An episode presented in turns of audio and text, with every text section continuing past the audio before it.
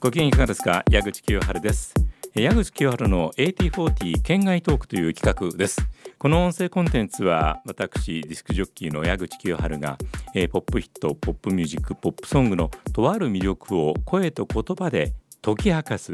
音楽の持つ人の心を動かす力により深く触れていただくことを目的として作成しているものです、えー、そのボリューム1としてタイトルはプライベートダンサーはなぜ踊った？何でしょうね。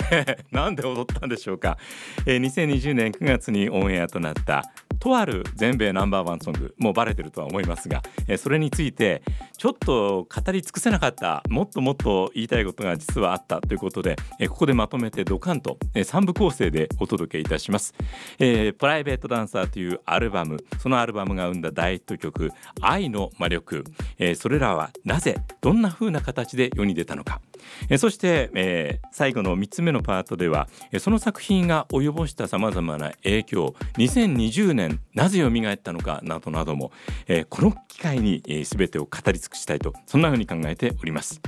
ではぜひお楽しみください。矢口清春の AT40 県外トーク。AT40 県外トーク。1984年9月に「愛の魔力」という曲が全米ヒットチャートの第1位に輝きました歌っていたのはティナ・ターナーというアメリカの黒人女性シンガーです。ティナ・ターナーそうですね。どう説明すればビジュアル的に伝わるのやら。あのパイナップルのヘタの部分がぴょんぴょんと跳ねてる感じのヘアスタイル。これわかります、え、そしてこれは古代の頃かなというような感じの大変露出が多めのコスチュームで、えー、歌い踊るというそんなビジュアルの際立ちがすごくあった女性で、えー、ポップスワンにはまああのティナ・ターナねというふうに割と簡単にイメージを抱いていただけるんじゃないかなと、えー、思っております、えー、もちろんその45歳になる1984年の時点で、えー、ティナ・ターナという人は大ベテランすでにたくさんのヒット曲を持っていましたが実はそのほとんどはアイクティナ・ターナーつまり夫婦としての夫婦のスターとしてのものでした、えー、ただこの1984年にティナの人生は劇的な変化を迎えます。ものすごく簡単に彼女の足跡を振り返りますと1939年11月26日にテネシー州で生まれたアンナ・メイ・ブロック後のティナ・ターナーはセントルイスのクラブで出会ったアイク・ターナーという人物と1962年に結婚しています。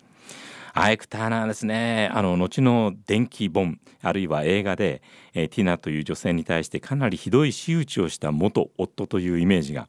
いろんな形で強くなってしまいました、えー、その一方で、えー、彼自身はキングス・オブ・リズムというユニットを率いて、えー、ピアニストやギタリストソングライタープロデューサーもちろんバンドリーダーとしてすごい卓抜した才能を発揮して、えー、1950年代から、えー、その当時レースミュージックとしてまだまだアンダーグラウンドな存在だったブラックミュージックソウルの、えー、礎を築くようなそんな形でその才能を発揮されていたんです、えー、実は今日までに、えー、アイク・ターナーの才能はすごく高高く再評価されています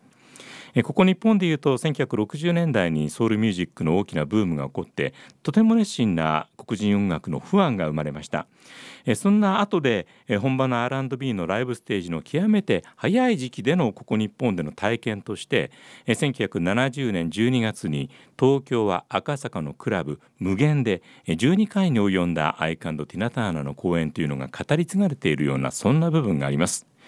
人気夫婦デュオとしてたくさんのヒットを飛ばしたアイクティナーももう度重なるアイクのティナーへの虐待あるいは搾取のような扱いが原因で1978年2人は離婚。アイク・ターナーは2007年12月にカリフォルニアのサンディアゴで76歳で世を去っています、まあ、今振り返って感じるのは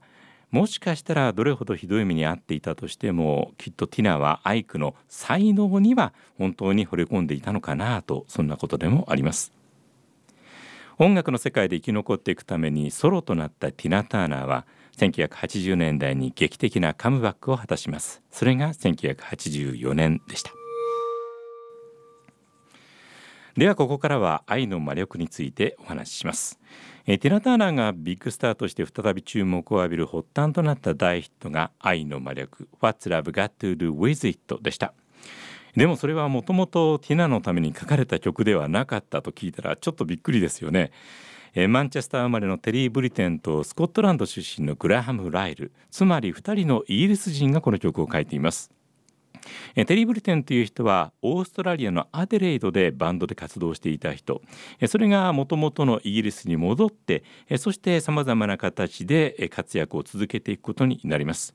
えソングライターとしては76年にクリフ・リチャードに「デビル・ウーマン」というヒットを提供しています。そして愛の魔力を一緒に書くもう一人の男性グラハム・ライルはベニー・ギャラガーという人とギャラーガーライルというユニットでも大変おなじみな彼自身がミュージシャンでありアーティストとして活動していた人です。ただギャラガーライルを解消した後は1981年あたりからソングライター業に先進してそしてテリー・ブリテンと一緒にこの曲を書いているんですね。そしてまたこの曲を最初に歌ったのはティナではなかった最初にクリフ・リチャードにぜひ歌ってと持ってきましたが断られています、えー、その次に女流ソウルスターのフィリス・ハイマンという人がその曲を気に入ったのですが、えー、フィリス・ハイマンが所属していたレコード会社のボスがクライブ・デイビスというちょっとややこしい人でね あのクライブ・デイビスはバリー・マニロとかホイットニー・ヒューストンを育てた人でこの人がいいというと大体ヒットするものなのですがその時はいいと言いませんでした。フィルスハイマン歌えませんでした。その後ドナーサマーがなんと2年間ほどどうしようかなと保留状態にしたものの結局は採用せず。その楽曲としてのたらい回しぶりは大変なものでした。意外だったのがイギリスのバックスフィズという言ってみればアバのフォロワーのような男女グループがようやくこれを正式に採用しているのです。え時はすでに1984年になっていました。この年2月に録音したものの全く同じタイミングでもう一人それを歌うことにしたベテラン女性の方が先に発売されるということが分かってしまってバックスフィズリリースを見合わせて結局彼らのバージョンは2000年まで出ないことになりました。先に録音してたのに。えつまり先に出したのがティナ・ターナーだったということで。えティナによる愛の魔力は1984年9月にその長い長いキャリアでもちろん初の全米第1位を獲得しました。だいたい3ヶ月ぐらい早い45歳のお誕生日へのとっても大きな贈り物になったというわけです。では最後のパートでその愛の魔力を生んだティナ・ターナーのアルバム「プライベートダンサー」についてちょっとだけお話ししましょう。エアクティナ・ターナー時代のヒット曲の一つに「リバー・ディープ・マウンテン・ハイ」というのがあります、えー、手掛けたのは記載フィル・スペクターでした。えー、その曲は1966年のヒットでアメリカでは壮大な失敗作ヒットチャートでも高いところにはいけなかった、えー、もちろん今ではすごい評価されている傑作とされている曲なのですがその「リバーディープ・マウンテン・ハイ」が世界のどこよりもヒットして高く評価されたのがイギリスだったんですよね。おそらくリバーディープマウンテンハイを聞いて育ったという人たちがたくさんいたはずでヒューマンリーグとも深い関わりを持つヘブン・セブンティーンというユニットのメンバーとなるマーティン・ウェアとイアン・クレイグ・マーシュという人たちもきっとそうだったはずです。その人たちがエレクトロニックミュージックとソウルミュージックを融合してさまざまなソウルの曲をリメイク作り直すという企画をやった際にテンプテーションズのヒット曲「ボール・オブ・コンフュージョン」を取り上げたんですね。じゃあ誰に歌ってもらおうか。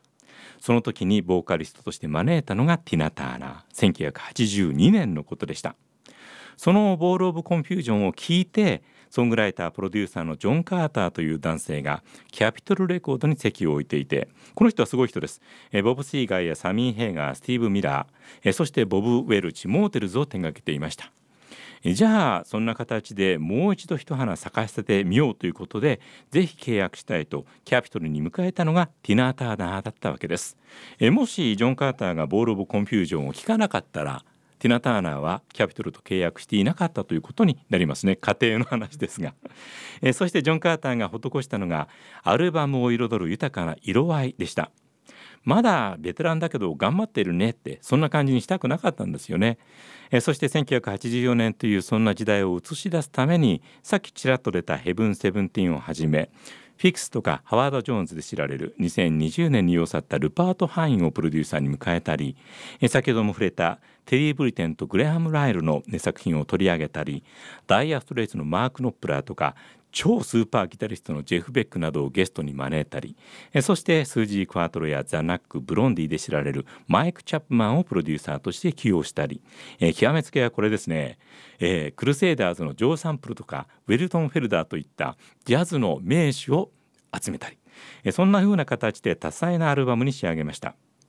この辺を聞くとティナ・ターナーはソウルのイメージが強いんですが明らかに切り口はロックなんですよね。それもテクノロジーの新しさとポップミュージックの歴史と伝統を独創的な意欲で混ぜ合わせたような斬新でしかも深みのあるそんなアルバムに仕上がりました。愛の魔力をはじめとするシングルヒットが生まれて結果的にアメリカで500万枚。それを含む全世界トータル800万枚という稀に見るビッグセールスを記録したアルバムが生まれました。プライベートダンサーです1985年2月に「愛の魔力」の最優秀レコードをはじめ合計4部門のグラミー賞に輝いたティナ・ターナーは完全な復活を世界に強く印象づけました。え今回こんな風な形でテナ・ターナーについて話しながら感じたことは本当に個性があって独創的で魅力にあふれた表現というのはいかなる時間の隔たりをも乗り越えて何かを引き継がせてしまうんじゃないかというそんなことでした。1966年のリバーディープマウンテンハイを忘れなかったイギリス人がいたから愛の魔力の奇跡が導かれたわけでその愛の魔力に引っかかってしまったのが91年生まれつまり84年にはこの世に存在していなかったノルウェーのサンドクリエイターリミキサーの介護という人です。その介護が新たに手掛けて36年を経た2020年7月にリミックスバージョンによる「愛の魔力」は全米ダンスエレクトロニックデジタルソングセールスチャートの第1位になります。こんな風に素晴らしいヒット曲が人の感情に巻き起こす波動波というのは永遠に人の心に響き続けるのではないでしょうか今回は愛の魔力に関してお届けしましたお相手は矢口清春でした。それではまたお会いしましょう。ごきげんよう。